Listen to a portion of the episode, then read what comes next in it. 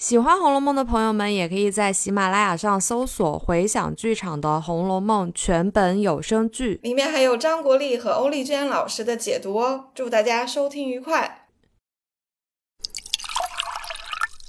！Hello，大家好，欢迎收听《红楼慢炖》，我是刘丽。Hello，大家好，我是雨萌。今天咱们继续聊诗社啊，一个海棠社，我们一期都没有聊完。我们上一期啊，花了好多的笔墨来分析。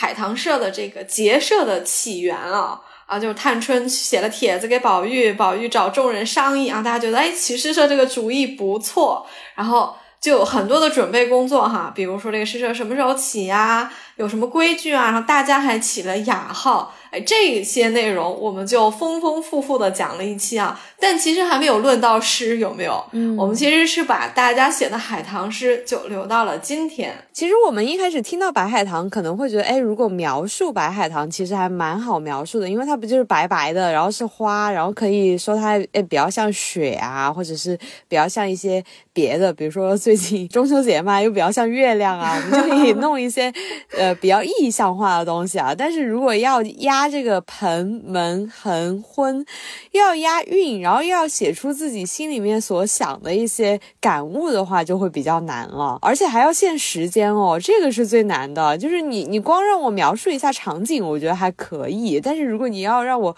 呃，所看所思所想要联系在一起，又要押这个韵，真的太难了。对这个诗，其实难点还是挺多的。首先，它已经限定了题，呃，这个题材就七言律诗。那么七言律诗其实就是四个对子，然后一共有八句，对不对？每一句里面是要有七个字的，这个是一点都不能错的。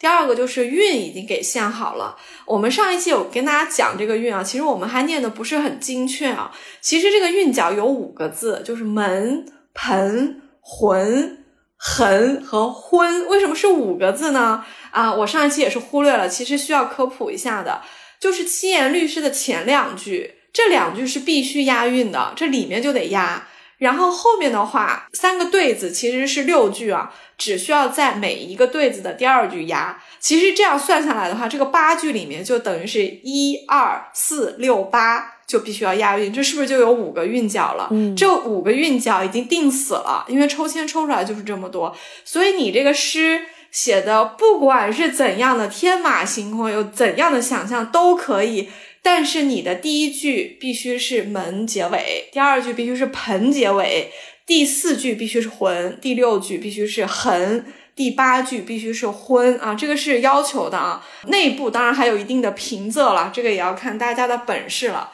这是第二个难度，第三个难度当然就是现实喽，这个香点完就得交卷嘛。所以上一期我们也聊到说，宝玉在那里着急忙慌的，因为他担心黛玉交不了卷，他就牵挂他的小女朋友嘛。但他自己其实才华呢又比较普通，所以他操心完黛玉，又觉得说，哎呀，那我自己也得赶紧写。皇帝不急太监急，对，就宝玉就忙着先把自己给交了，然后黛玉在那里很笃定的慢慢条斯理，别人都交了之后，他才一气呵成。可见黛玉这一次是有一点点。屏住了要大展奇才的意思啊！我们一会儿可以来看一看这个啊黛玉的诗。哎，如果是你的话，你是属于那种会先交卷的，还是最后交卷的那种？我都会有的。我自己可能比较性情中人吧，就有的时候写的特别快，也会嘚瑟一下，说哎我第一个。但有的时候我可能也会有点小心机，就像黛玉一样，就自己觉得自己写的应该还是挺好的，所以就想最后一个拿出来要惊艳全场。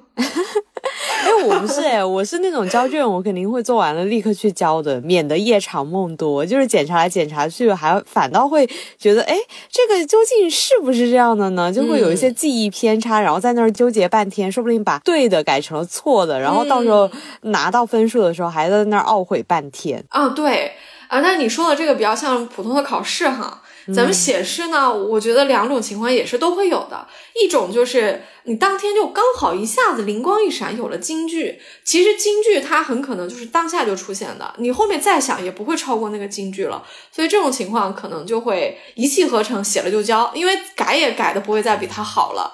还有一种，就我作为撰稿人，我是比较有发言权的，因为大部分文章都是后一者，就是其实吧，写也能写，就是很勉强，就每一句都不是很满意，不到最后一分钟都不会停下那个修改的。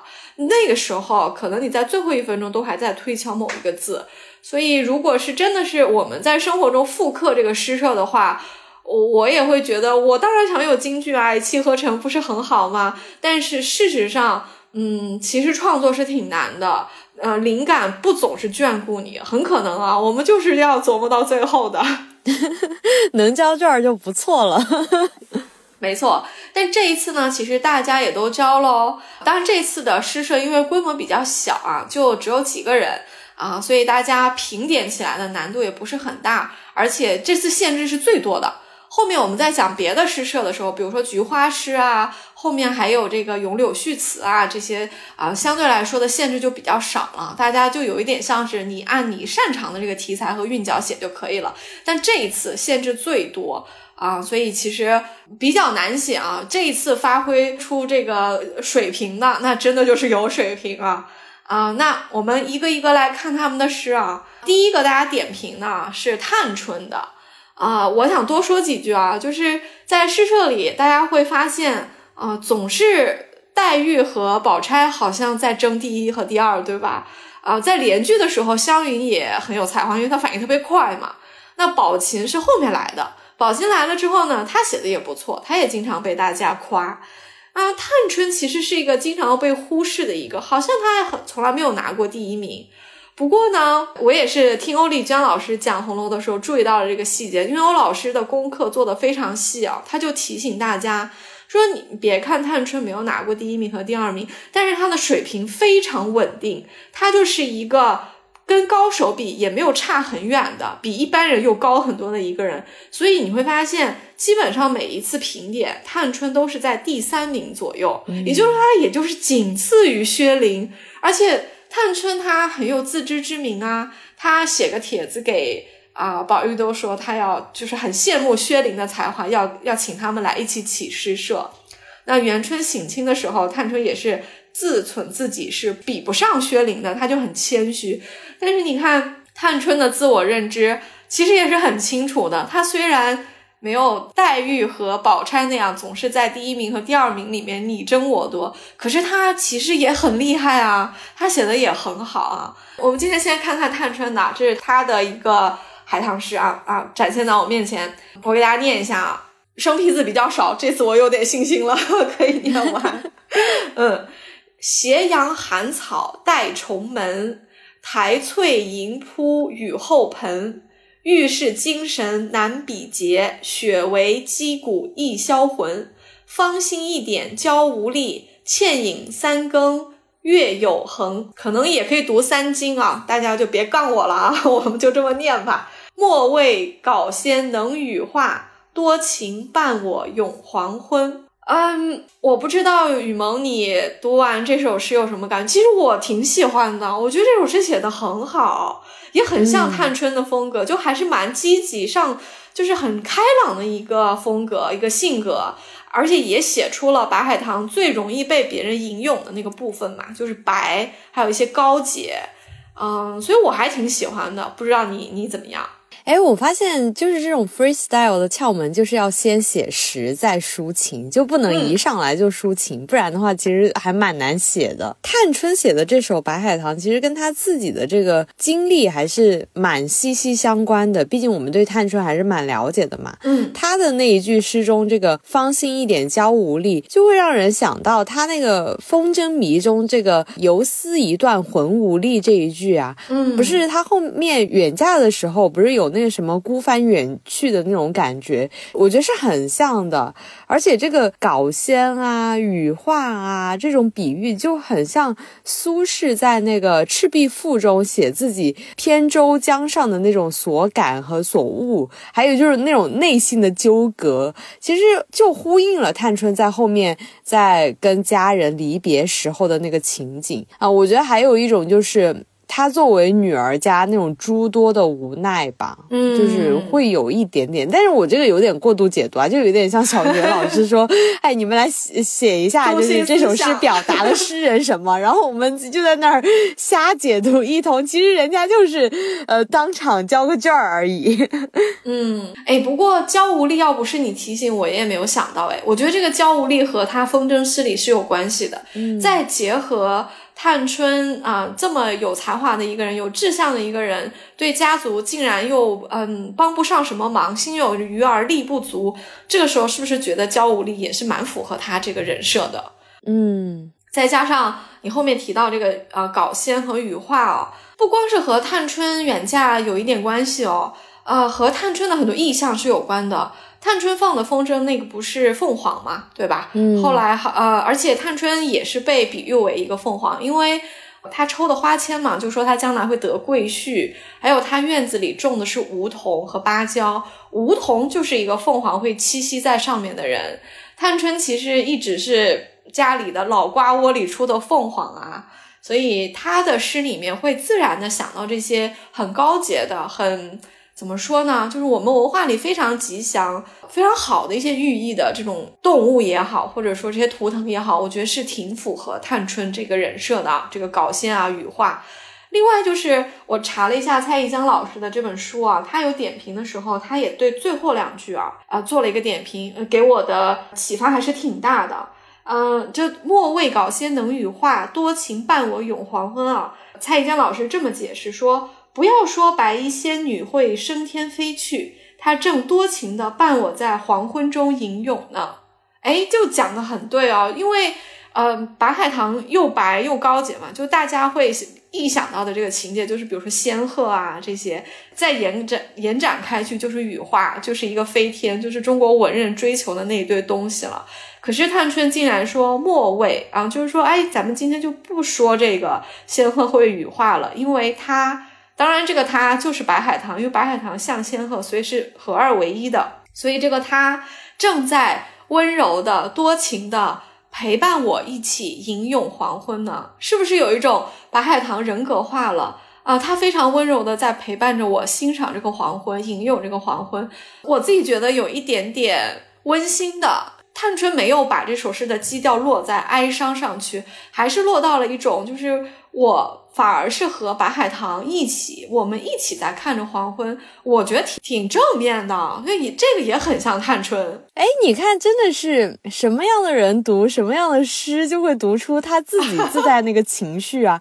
就比如说我在读这个“芳心一点娇无力，倩影三金月有痕”的时候，我就会觉得哇，就是她好无奈啊，就是她作为一个女儿身，她就是非常的无奈。嗯。它这个月亮也是拟人化的，你说月亮怎么会有痕呢？就是无论是月光、月影，还是说月亮流下的泪水，它就是一个有痕迹的东西。那他是不是就是为了这个家族半夜三更就还是睡不着觉，然后还是在那儿 叹息自己作为女儿身就是很无奈，然后就这个就月就有痕了，就是这个泪水就流下了他这个面颊啊？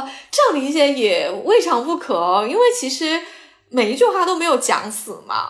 那我是觉得可能中间有一点点啊，你说的这种情感啊，什么销魂啊、焦无力啊这些东西，确实是有的哈。呃，我自己是觉得主要落着眼点是，我是落在最后。我觉得他好像在中间讲这个情绪往下走了之后呢，最后又拉回来了。当然，他拉回来也没有拉到一个昂扬的那个部分，那也不至于。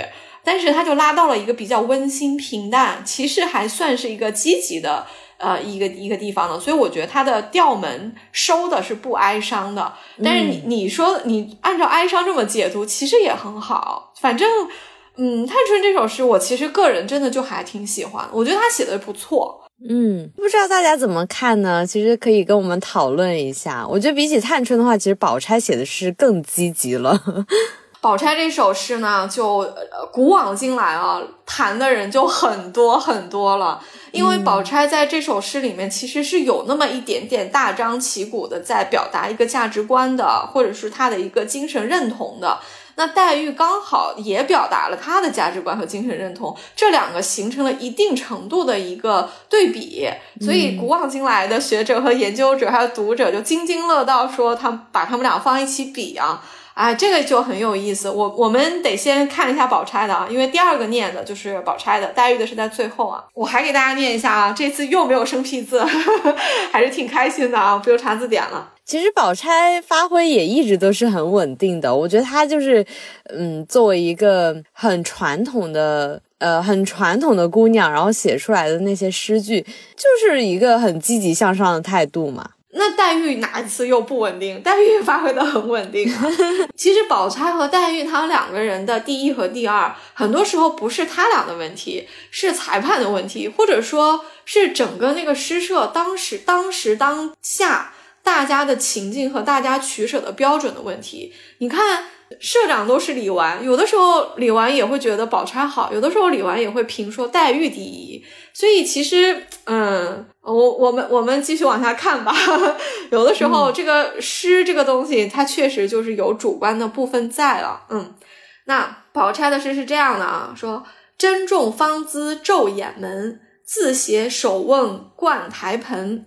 胭脂洗出秋阶锦，冰雪招来露气魂。淡极使之花更艳，愁多焉得玉无痕。玉长白帝平清洁，不与亭亭日又昏。宝钗也用上这些韵脚，其实不太好写的。这些韵脚都给它安上之后啊，尤其什么盆这种东西，生活中我们哪是会出口成章会用盆呢？那你写诗就得这么用，所以确实不太好写啊。宝钗的这一首里面其实是有好几个金句的，或者说。大家呃一想起来就会记得的这个句子啊，首先一句这个“珍重芳姿昼掩门”，记住的人就挺多的。而且这句话里面，呃，反正后世是有很多人是用价值观去解读的，所以把宝钗跟女德啊啊就联系在一起了，因为。宝钗写的是珍重芳姿啊，说这个白海棠很重视自己的这个形象啊、闺阁之面目啊，所以白天呢也要把门掩着，免得别人说是非。就好像一个美女一个人在家，她就要关门，要不然别人路过，好像随意张望她，或者她跟别人使个眼色，显得很不自重的样子啊。所以这一句显然是显示出一个大家闺秀的这个节制啊。那就有很多人把这个跟啊女德放在一起了，觉得你看宝钗你是这样的啊，我们是不是这么看呢？我觉得嗯，怎么看都行哈，反正这句就是这么写了。另外有一个京剧，其实跟宝钗的性格也非常的相关啊，也我其实也觉得这句话很微妙啊，就是淡极使之花更艳。为什么我对这句话印象特别深呢？呃，因为白海棠是白色的，我们知道薛宝钗姓薛。又有谐音雪，雪就是白色的。薛宝钗吃的冷香丸用的全是白色的花，所以宝钗跟白色跟雪是紧密联系在一起，脱不了干系的。不是这个，这叫什么来着？星儿吧，还在议论说啊，这个薛姑娘跟雪一样的，就是气儿大，给怕给她吹化了。那宝钗本身也白，她无论是性还是她的这个肤色，还是她吃的这个药，都是跟雪跟白色非常相干相关的。但是宝钗真的只喜欢清淡的颜色吗？虽然她的恒芜院像个雪洞一样啊，连贾母都说太不像了，赶紧拿几个摆设。这个没有没有出阁的姑娘家里这样是忌讳的啊，就给她摆一摆啊，像雪洞一样。宝钗平时不计较这个，她真的是一直只喜欢清淡的颜色吗？不是的，在宝玉去。薛姨妈家看宝钗的时候，我们之前在婴儿这个丫鬟系列里面有讲过啊，婴儿助攻了一下，那宝玉就以得见宝钗的这个金锁长什么样子。宝钗当时是解开外面的衣服的扣子，从她里面的衣服上面把这个金锁拿出来的。她其实外面穿的是加长的衣服，可能颜色是比较清淡的，但是她里面是穿着大红的衣服。她从大红的一件衣服上，一个比较靠里的一件衣服上。把一个黄金灿灿的一个锁，象征着他生命力的锁给拿出来给宝玉看，所以我你怎么理解这个呢？就是有一种解读啊，这也是年轻的时候的我的解读。我觉得这个解读可以理解为一个褒义的，注意啊，我用的是褒义啊，我真的在这里没有贬低宝钗的意思。我觉得有一个褒义的这个闷骚的意思，就是把热烈的东西藏在里面。就其实宝钗心里非常热烈。所以它里面穿了大红色，这么漂亮，它还带一个金锁。可是它外面很端庄，那为什么一个女孩子会在里面的衣服穿的这么鲜艳呢？有两种，第一，她是为自己穿的，因为我在外面是有一个形象嘛，那形象就是要端庄，我要我要做妈妈的好女儿啊，要做她的贴心小棉袄，我要处理家里的事情，所以她外面不招摇，非常低调。可是我其实内心也有生命力啊，我也热烈啊，我也喜欢红色，我喜欢鲜艳啊，所以我把红色穿在里面，这是一个穿给自己看的。另外一个就是为什么里面的衣服是大红色啊？晴雯也是睡觉的时候贴身的衣服是非常漂亮的，书里有写过，因为那是睡觉的时候嘛，睡衣其实就是给自己看的。还有一个就是你的里面的衣服是穿给你的爱人看的。对一个女性来说，当她嫁人了之后。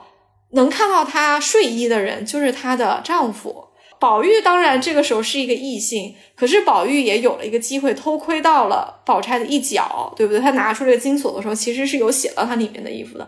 所以我那个时候就过度解读了一下，我就觉得宝钗这么端庄，穿的这么朴素，但是她里面穿着大红色的衣服，就说明她的热情，她对这些生命中所有好的东西，包括爱情，包括青春的向往。都是在的，一点都没有泯灭，只不过种种原因，他把它藏起来了。在写诗的时候，他又把他的这一面禁不住又暴露出来了。所以他说的是“淡即使之花更艳”，意思就是说我这个白海棠都白到家了，淡到极致了。可是淡到极致，它就是一种浓，就是另外的一种艳，所以他才说我淡成这样，你才知道。什么样的花是最艳丽的？我觉得这句也是有一点点宝钗在抒发她的一个心智的一个一个意思在里面。啊，那最后这个啊，玉长白帝平清节，不与亭亭日又昏，那就更稳重了哈。你看不语嘛，就相对没有那么聒噪，因为宝钗就是比较不太爱说话的，就是沉默多一点啊，就是不干己事不开口啊，所以话少的一个一个美女，更像一个大家的。闺秀和淑女的样子嘛，所以是这个白海棠也像宝钗一样不语，但是姿态非常的美，因为是亭亭，然后哎迎来了黄昏日又昏，哎呀这一天又过去了，就还挺静谧的这个感觉，就整首诗吧，就都特别特别的大家闺秀，有没有？我听完你说的，我想起以前我刚刚读宝钗的时候，我会觉得，哎，就是宝钗就不太喜欢别人去议论她，然后她是一个非常循规蹈矩的女生，所以她才会在里面穿一个红色的衣服，然后外面就穿的朴素一点儿，就觉得低调一点比较好啊，就不要露出自己的锋芒啊。我觉得这些都没有什么问题啊，就是反倒小时候会觉得，哎，有点装吧。那长大之后呢，我反倒读出来是另外一种心。酸是以前我觉得宝钗她作为一个大家闺秀，是一个循规蹈矩的女生的这种优秀代表，她的眼里就是女子的这种德行就是最重要的。而且宝钗一直都是以这样的形象示人啊，在我们这种读者的上帝视角来看，这种不破格的女生。就是特别枯燥的、烦闷的、无聊的、不被喜欢的，我们就会觉得，哎呀，就是这个这个小说也好，这个电视剧也好，像宝钗这样的女生多了去了，又不又不缺她一个，也不少她一个，那为什么我们要喜欢她呢？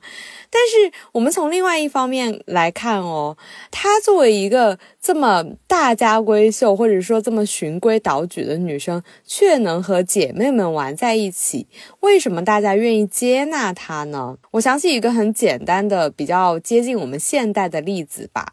就像我们在学生时代，我这种很普通的女生哦，就会特别羡慕那些学校定义的坏学生。就是一方面，我觉得他们很破格，有自己的特色，然后有一些些我喜欢的才华。就比如说，哎，你会觉得这这个人会点乐器啊，你觉得那个人特别会打扮啊，或者哎，那个人人缘特别好，你就会觉得哇，就这些坏学生，他们做出来这些破格的事情，特别的在学校特别的招摇，就是你好羡慕啊。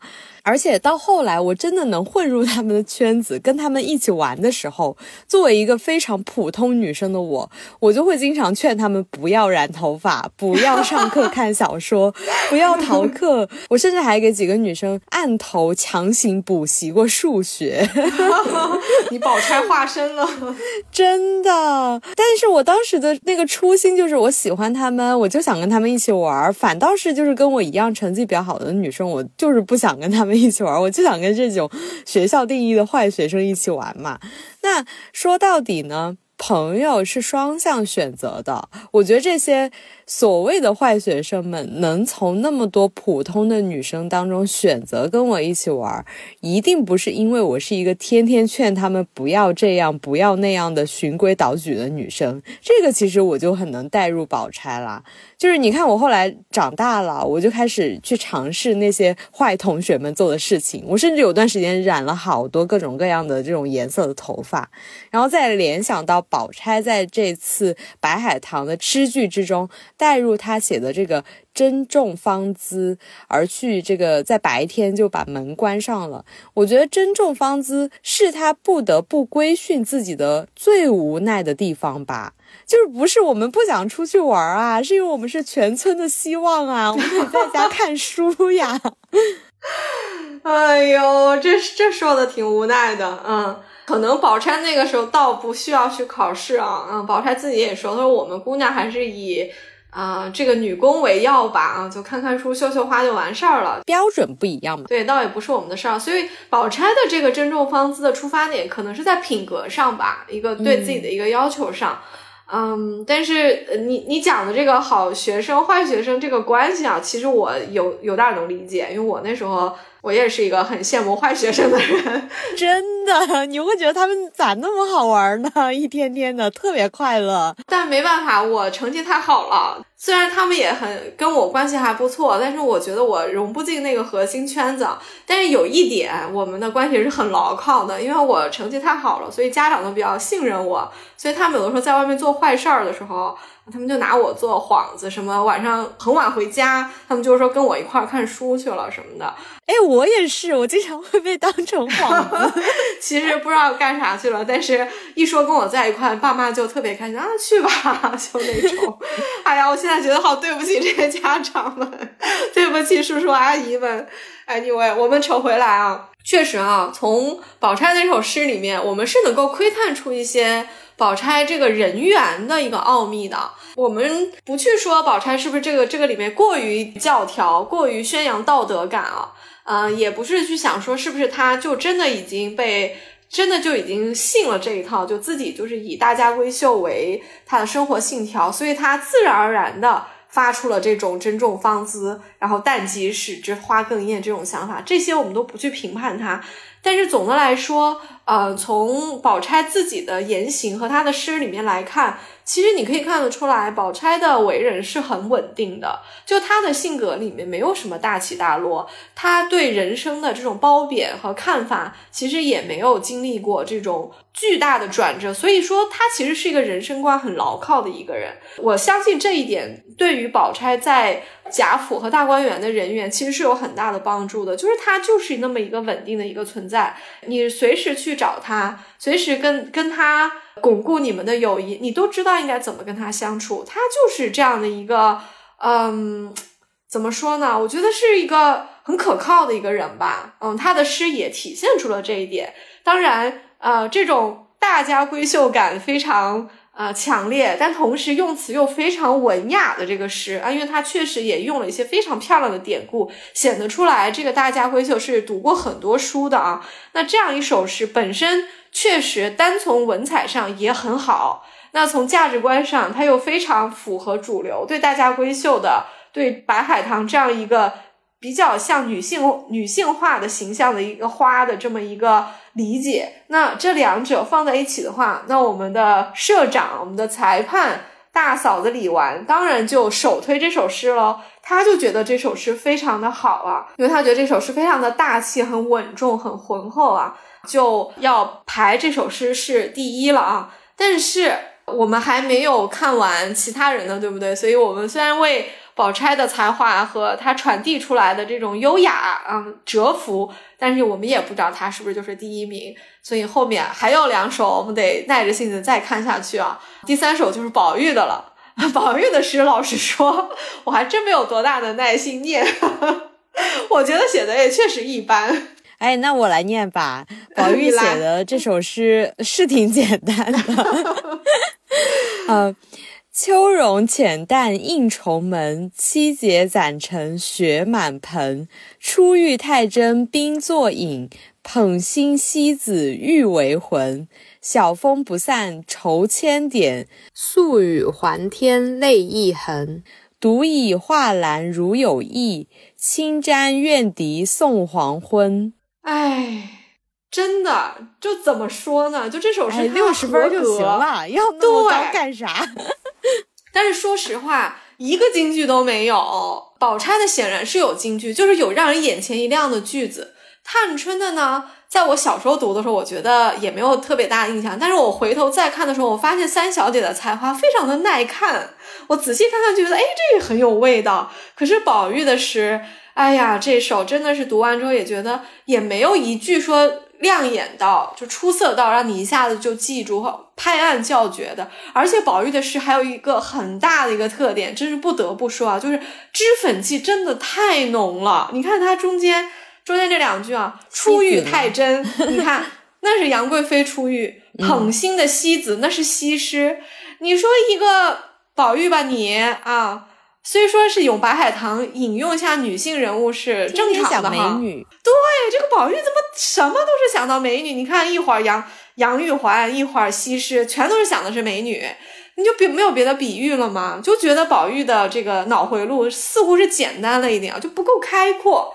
连宝玉写愁我都觉得烦。你看，要姑娘写个愁，我一点都不烦。但是你说一个啊，一个。大男生啊，十几岁的少年宝玉来一句“晓风不散愁千点，宿雨还天泪一痕”，你干嘛？你晚上在被窝里哭吗？讨厌，我就不好意思，我性别刻板了一下，我真是觉得这个跟性别没有关系，我就觉得你有什么事儿愁的呀？愁千点，泪一痕的，怎么一点都不昂扬呢？当然，没有人说写白海棠一定要往这个豪放这块写啊，当然是可以写愁的。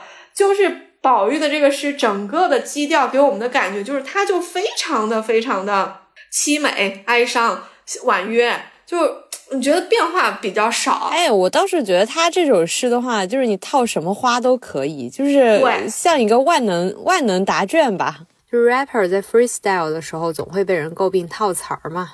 嗯，你说对了，除了雪提示大家确实是一个白色的花之外。其他的东西，我确实也觉得这这首诗就欠点意思哈，就他没有把白海棠的任何一点做一些拔高。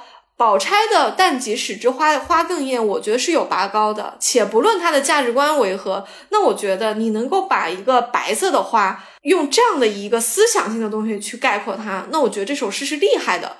可是宝玉的诗里面就没有任何地方是拔高，完全就是在实写。不是把花简单的比喻成美女，这是大家都想得到的套路，就是去强化这个愁。那这个愁，白海棠可以抽，白牡丹就不可以抽嘛？所有的花都可以抽，正像你说的，那就是万能答卷啊。最后这个什么清真怨笛送黄昏也一样啊。那哪个花放你面前，你不可以哀怨一下送杨柳啊？那不就是一个送别诗的一个一个套路？所以宝玉这首诗，我觉得及格吧。但是亮点倒是没有，真的是没有，这都已经算好的了。因为 诗社我们往后看就会发现，其实宝玉的诗好多时候就是被大家直接拿出来批评的，尤其是。像黛玉经常就直接说气得平平，就意思就是也不怎么样。你又说俗话，你又怎么怎么地了？因为大家也比较熟啊，所以可能对于宝玉的这个相对来说比较平常的、有没有那么出彩的一些诗句啊，大家也是实话实说啊。那宝玉也不生气，这倒也是他的优点。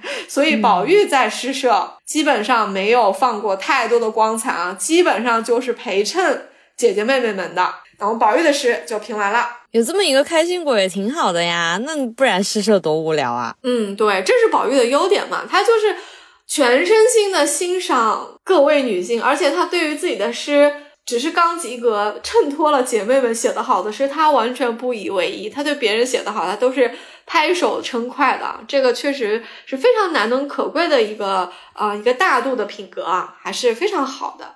那最后就要到宝玉非常牵挂的他的小女朋友黛玉的诗喽。那宝玉当然是想着他的女朋友拿第一名嘛，对吧？啊，我觉得宝玉有的时候都太露骨了，经常就是，呃，就是黛玉不拿第一名，他都不开心嘛，就是这都写在脸上了。这回也是啊，当然大家也是万众一心的，非常期待的在等着看黛玉的诗，因为也预判到了啊，黛玉确实是才华比较高的一个人，而这一次呢，他又是最后一个交卷的啊，大家当然是期待值拉满了啊，就像我们现代社会看打分制的比赛。尤其是体操和花样滑冰，通常来说，预赛分最高的人在决赛的时候就自选动作的时候都是最后一个出场嘛，因为他大概率他肯定是他只要不失误，他可能就是第一嘛，所以大家就一直在等着最后几个出场的人啊。那最精彩就是他们了。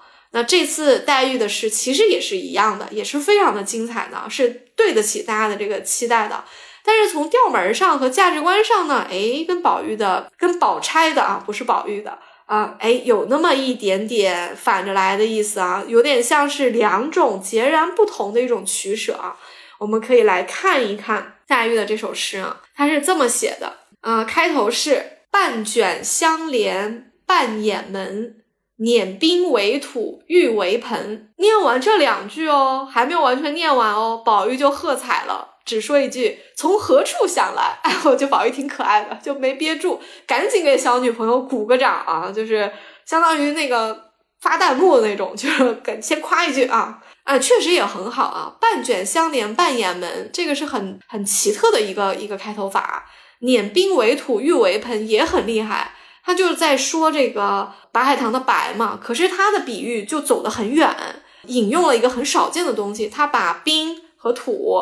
冰碾碾压碎了之后，变成花盆里的土，而这个盆是玉做的。那土和盆都是白色的了，那这个花能不白吗？能不高洁吗？能不从冰和玉里面吸收它的这个精气神儿吗？所以其实已经把白海棠最容易被引用的部分，在第一句里面已经已经说出来了啊。但是还没有完，黛玉继续展开，后面的句子就更灵巧了。他说：“偷来梨蕊三分白。”借得梅花一缕魂，这个就是黛玉厉害的地方，因为有些字一般人是不会用的。啊，我们说写作的时候最难的就是要找到最精准的动词，这个可能很多大作家都会分享这个心得。动词非常难抓，因为大家读书最关注的都是那个动作，因为动作最容易穿身。所以你看黛玉这里的两个动词就用的非常妙，而且是出其不意的。她用的是偷来李蕊，你偷。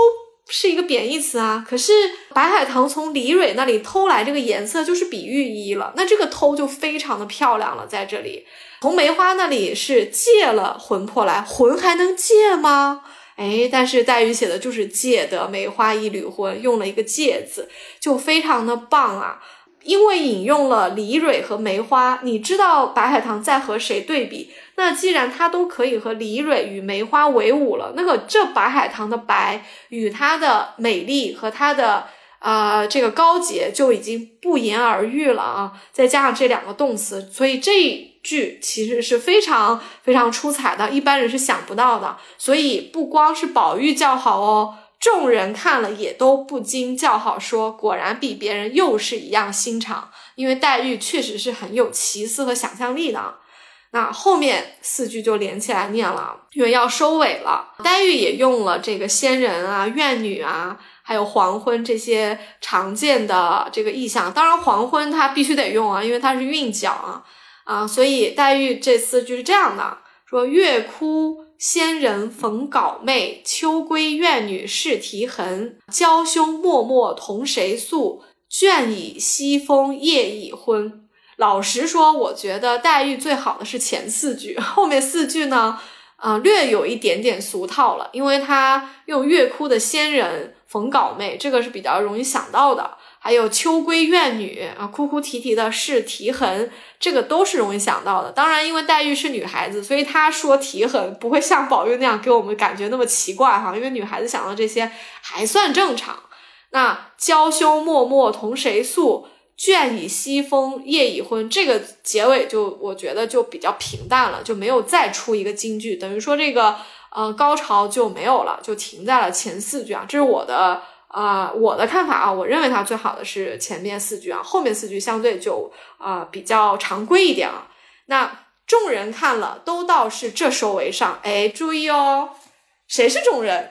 众人是不是就应该包括宝玉在座的各位？对对，在座的各位，我不是点名，你们都是众人。开玩笑，那这个众人理论上应该是包括李纨和黛玉之外的人，因为黛玉自己不会说自己好嘛，她也不好意思吧。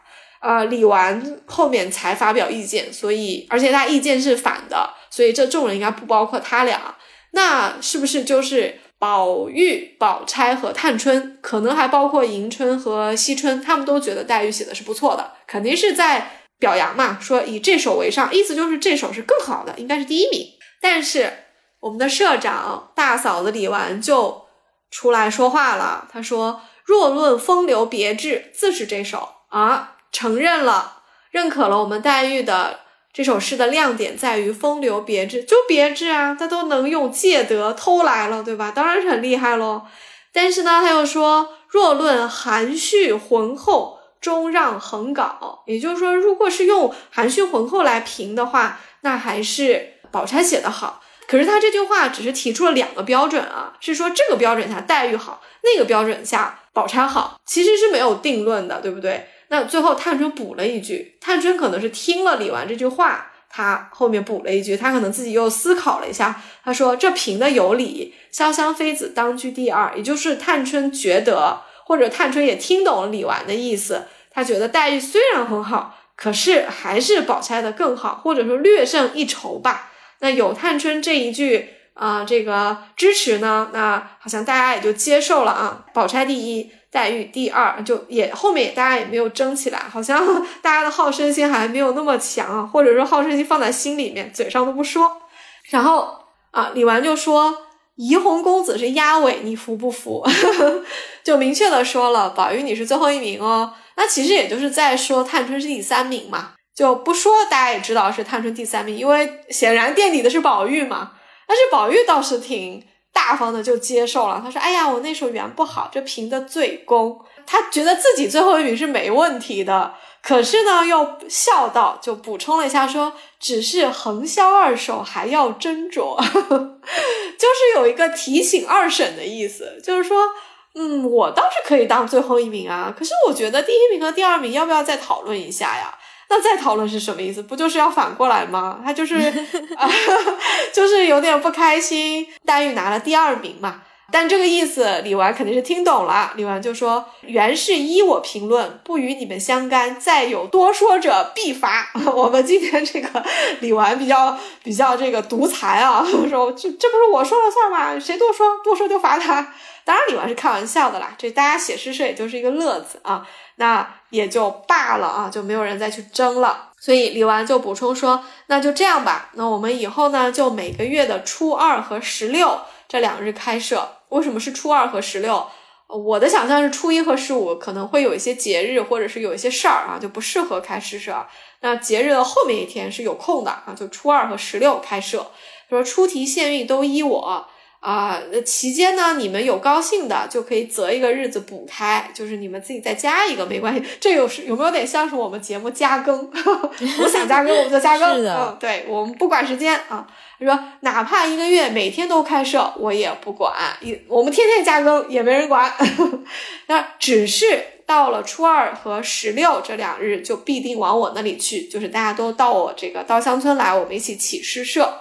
最后啊。宝玉就说：“那到底还是要有个社名了，就是文学社嘛，对不对？那文学社得有个名字嘛，什么春雨啊，什么之类的，秋月啊之类的，总得有名字啊。”探春就说：“俗了又不好，但是太新了，刁钻古怪也不好。”他说：“可巧海棠诗是开端，就叫海棠社吧，虽然俗一些，因真有此事，也就不爱了。”探春这个文，呃，这个文学评论是很有道理的，就是你你起一个俗的名字，当然大家不愿意。可是太新的，就是故意为了刁钻而刁钻，其实也很无聊。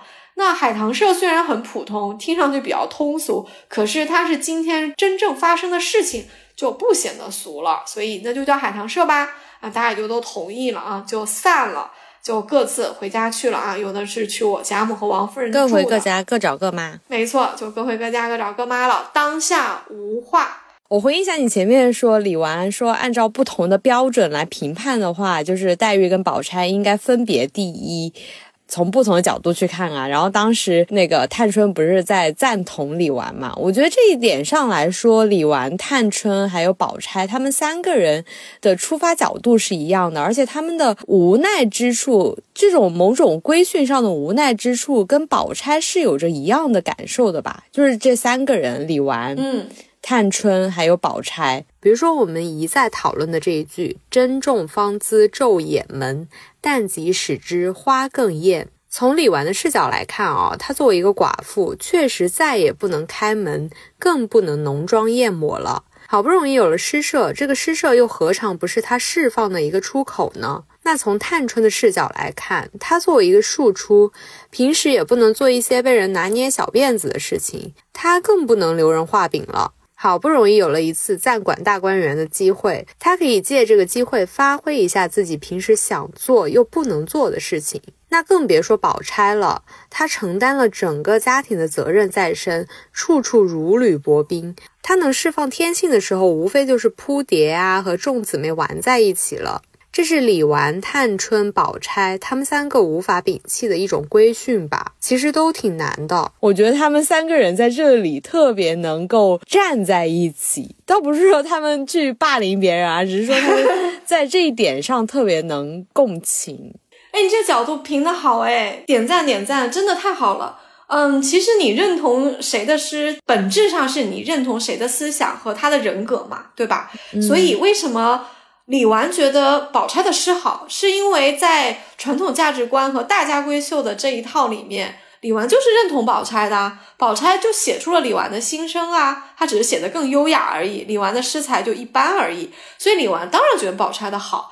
那探春一开始没有表态，但听完了李纨的这个评论。他为什么又出来表态说啊？你说的对，就是潇湘妃子应该是第二，那也就是说恒无君是第一。为什么探春也站站到了这边呢？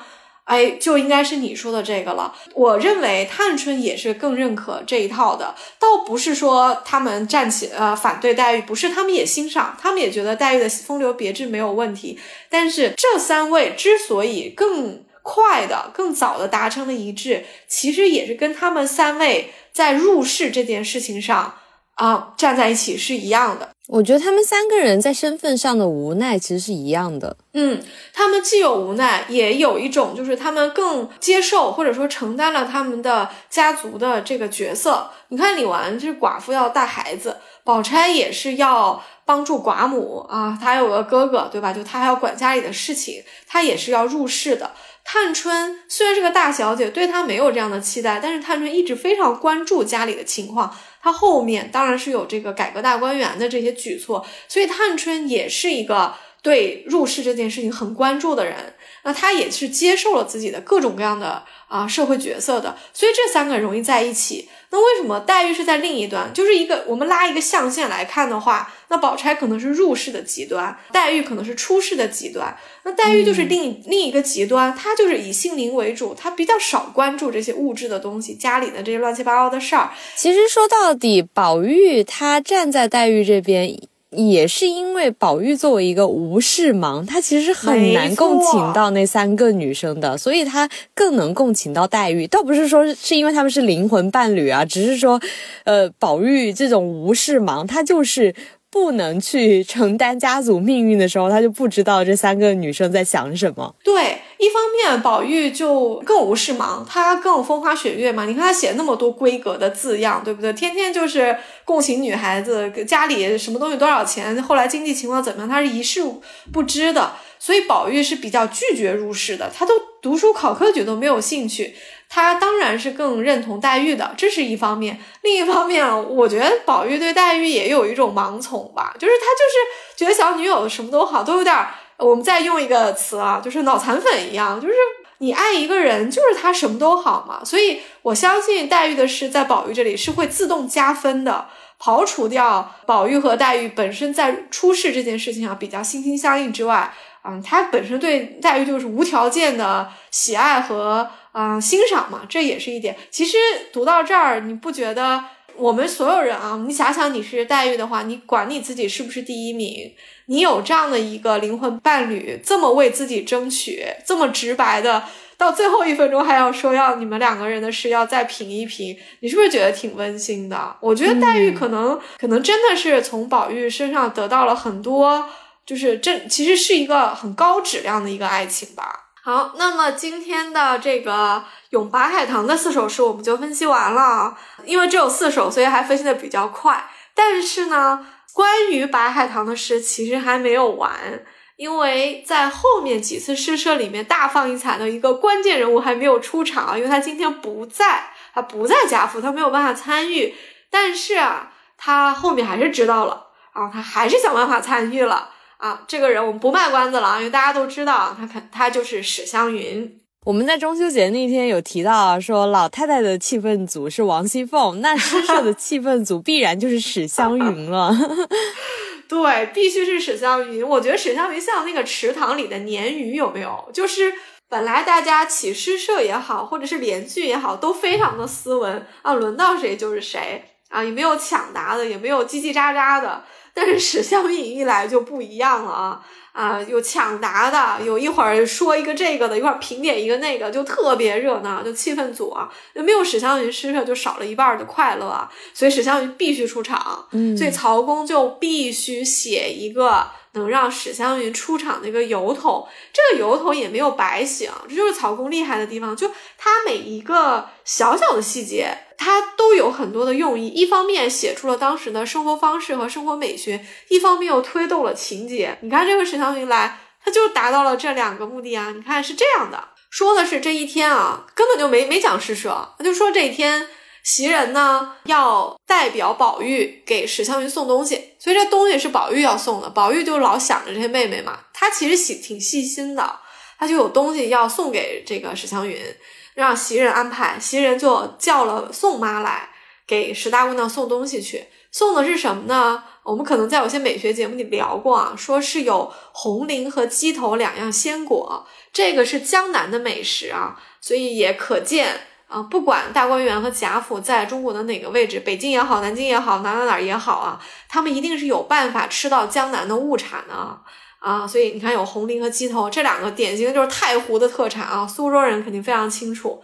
还有一个呢是桂花糖蒸的新粒粉糕，这应该是个糕点啊。这两个都是很好吃的小吃、小零食，他要给那个石湘云去送，这是心意为大嘛。倒是东西倒也不是特别的重要哈，还送了一些园子里结的果子啊，说都去送给石湘云尝尝，还特别交代啊。你看袭人心很细啊，袭人每次交代事情都一句不落。他说：“前日姑娘说这玛瑙碟子好，姑娘就留下玩吧。啊，就可见史湘云上次来的时候夸过一个玛瑙碟子。宝玉也很心细，要么就是袭人很心细，反正他们两个中的有一个人。”就拿这个碟子给他装这个果子去了。我觉得应该是袭人吧，因为袭人对湘云一直都还挺好的。湘云小时候，袭人也照顾过她呀。嗯，对。如果说这是宝玉想到的，也正常，因为宝玉知道这些小事儿，他钻在这些小事儿上做功夫。如果是袭人想到的，也正常。像你说的，袭人心细，而且袭人小的时候照顾过史湘云，对她的喜好非常知道。但是如果这是袭人想到的，就还能再说明一个问题，其实说明袭人还是挺能当怡红院的家的，对吧？你看这个玛瑙碟子不算特别贵重，但也不是一个普通的碗吧？这么一个还挺别致的一个小东西，袭人可以做主说，哎，就送送给史湘云，留下玩吧。所以如果这是袭人想出来的，那就说明袭人不但心细。他其实还是挺能够，呃，有有话语权的，他是可以管这个呃怡红院的，他也有主动性啊，就送给这个石湘云。我们拉回来啊啊，最后还说说给石湘云做了一些手工的东西，可能石湘云托他做的，他做好了，他说哎带过去吧，别嫌粗糙啊，将就着用啊，有一个谦虚的一个意思啊。最后就是请宋妈给石湘云问好啊，啊，宋妈挺逗的，说哎宝二爷不知有什么说的没有，姑娘再问问去，回来别说又忘了话。哎，宋妈挺细心的，就是我送东西，你还有没有话呀？有话也带过去，别跑两趟。袭人就扭头看秋文说：“刚才是不是在三姑娘那儿？”啊，秋文说：“他们都在那儿商议起诗社呢，又都作诗，想来没话，你只去吧。”你看秋文业务能力就不强，为什么？因为秋文说他们都在三姑娘那儿起诗社呢，写诗呢，肯定没有话要对史湘云说，因为在秋文的逻辑里面，在秋文的这个生活方式里面。诗社不重要，因为他也不识字，他不觉得这个事儿很重要的事情。但是秋文显然不了解宝玉、黛玉、湘云这个阶层的人，因为史湘云的眼里这就是一个很重要的事情。其实史湘云最关心的就是这件事情，对不对？但是秋文就觉得啊，应该没有什么事儿吧，你去吧。当然，宋妈因为听下去了，所以她肯定还是跟史湘云说了啊。所以回来的时候啊啊，你看宝玉和袭人一讨论，袭人就拍手说偏忘了他。他说：“我就觉得有什么事儿，就想不起来。原来就是因为少了他，我才觉得有事儿了。赶紧请他去吧。那边宋妈应该也把东西交给史湘云的时候也提了，说：‘哎呀，宝二爷在那起诗社呢。’啊，湘云肯定急得心痒痒啊，也想来。你看，宝玉想让湘云来，湘云自己也想来，但是这中间还卡着一个事儿，卡着什么事儿呢？史湘云行动不自由啊，所以袭人呢就啊劝宝玉，袭人是比较周到的，说。”说这是个小事情啊，说他比不得你们自在，家里做不得主。就说你你你这会儿让呃告跟他说了，他想来心痒痒，但是他又不能做主来，你不是让他难受吗？其实是挺照顾史湘云的。宝玉想了个办法，说不妨事，我回老太太打发人接他去。这个杀手锏一出，谁也不敢说什么了。虽然史湘云在叔叔婶婶家住的比较委屈啊，但毕竟叔叔婶婶是晚辈。老太太是长辈啊，所以老太太如果去接史湘云，说：“哎，来园子里住两天吧。”那叔叔婶婶是不敢不放她的啊。所以有老太太一出啊，就肯定能把史湘云接来。所以呢，哎，你看宝玉就马上就想去找找呃贾母出去接她。啊，贾母还说今儿晚了，明天再去吧。你看宝玉猴急的啊，当然，但是 其实他这一点性格跟湘云的性格还蛮像的，挺像的。所以他俩不是玩到一起去嘛？这个宝钗不是说嘛，说你们俩就一来就到一起去，叽叽咕咕，叽叽咕咕的啊。说就你俩最像了，吃鹿肉什么的。一个黛玉的哥儿和一个挂金麒麟的姐儿，就两个人在一起搞商量着做事儿、做坏事儿呢啊。就他俩就性格比较急。是啊，而且你看湘云这一次他没有赶上这个结社作诗这一回啊，但是他得知这个题目之后，就立刻写了两首。他就是觉得，哎，就是既然上一次就是没赶上趟嘛，那我这一次就一定要多写一首来表现一下也好，或者说来弥补一下也好，就有点像我自罚三杯，然后我来给你多写两首。是，所以史湘云就憋着一股劲儿啊，说非得就。把这个热情用上，他就想自己大展奇才一下，要入个社哈。而且李纨还很有意思，他说先别给他看我们写的，就把韵给他，让他写写，说写得好，我们再请他入社；写不好，我们还要罚他呢。嗯，李纨这个很公道，对不对？就是你大家都是公平的，都是呃点一炷香，自己写写了再交的，你不能参考别人的，那不是打小抄了吗？所以我们对你也得用这个标准去要求。哎，石湘云挺逗啊，你看他就。拍胸脯说大话了啊！他说：“哎呀，你们忘了请我，我还要罚你们呢。”他说：“拿运来吧，我虽不能，只得勉强出丑，容我入社扫地焚香，我也情愿啊！”你看他这话说的，就是我就特别想加入啊！众人见他这般有趣，越发喜欢，就是史湘云就一腔热血嘛，他就流露出来，大家就觉得说：“哎呀，你也太……呃，你也太表露出来了，那赶紧快写快写，昨天怎么忘了你呢？”史湘云就一个兴头写啊。啊，而且他是连续写了两首，别人都写了一首哦，他还写了两首，也很自谦啊。他说：“哎呀，好歹我却不知，不过应命而已。”意思就是也不知道好不好，反正先搪塞一下吧，就先交个卷儿吧。众人还说：“我们四首都想绝了，再一首也不能了，因为这个韵都比较难。”嗯，典故也就那么几个，什么仙人啊、仙鹤呀，什么月亮里里的仙女啊，就这么点事儿哈。你再写还有什么点能用呢？一滴都没有了，一滴都没有了。结果史湘云还真的没有说了重话啊！你看啊，他又写了两首。史湘云这两首其实也写的非常好啊啊，因为这正式的诗社评点的名次已经结束了，大家就没有再去评了。就没有把史湘云放到宝钗和黛玉这个中间比一，他是个补录选手，补录选手。但是平心而论，大家可以回头去看史湘云这两首啊，我们就因为时间关系就不念了，会比较冗长一点。但是确实，湘云的水平是很高的，湘云的点跟大家是不重的，而且他的风格是非常非常有意思的，也让大家都非常的折服啊，包括这个社长李纨都觉得他写的很好啊。嗯，史湘云的读书是不比宝钗少的，而且他也有黛玉的一些奇思，所以其实很多时候我觉得湘云有一点在入世和出世之间非常平衡，就他很灵活自如的，他想往入世和出世两边偏一偏，他都可以做得到啊，所以他的诗比较的收放自如啊。嗯，大家回头去看一看吧。我觉得他很道家那一派，很豁达吧。没错，有一句我就很喜欢，他说：“神仙昨日降都门，种得蓝田玉一盆。”不点不点，又点了一句啊，我就觉得很好啊，因为嗯，别人写了一大堆哀哀怨怨的东西，可是史湘云就说：“哎呀，是不是昨天晚上神仙来了我们这个都门呐？”种得蓝田玉盆，给我们种下了一盆像蓝田玉一样的白海棠。我觉得这个气魄就很豪放啊，又豪放又飘逸，又没有哀伤，就跟前面几首都不太一样哎，就跟那个宝钗的那个珍重芳姿的淑女，又和这个黛玉这个半卷相连那种婉约也是不太一样的。嗯，大家去看吧，反正史湘云这两首，我觉得从啊写作的角度也是挺值得借鉴的。就挺辛苦曹雪芹的，都写了四首了，还要再写两首。他还有一句啊，他说“野移墙角野移盆”，就有一点像他处处能顺应这个环境吧，就是能够因地制宜，然后又能受到大家的喜欢，这是很难得的，随遇而安的一个性格，就是他这个种豁达大度的感觉。说得好，这句真的特别喜欢。呃，史湘云应该是一个。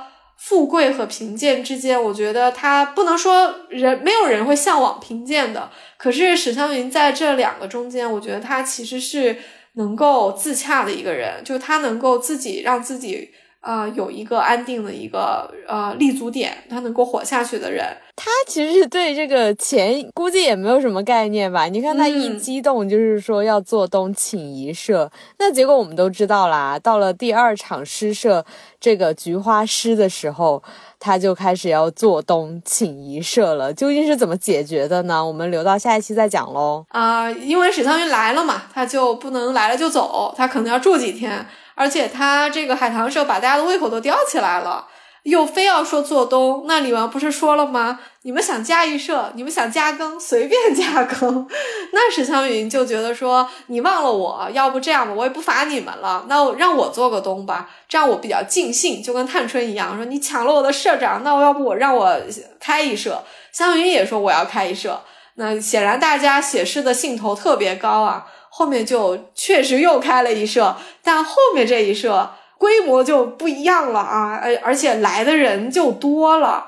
那我们要留到下一次讲了，这个就是一个值得大讲特讲的热热闹闹的一次菊花诗和螃蟹咏啊，因为我还挺期待的，因为还有吃的，嗯，想到大闸蟹了。那这一期我们聊这个海棠诗社，大家最喜欢哪一首呢？欢迎留言跟我们讨论，可以告诉我们你最喜欢的一个句子。看看有没有被我们遗漏的，我们今天只点评了一部分。那我们今天海棠诗的嗯评点部分就到这里了，我们下期继续聊诗社。今天节目就到这里，我是刘丽，我是雨萌，拜拜，拜拜。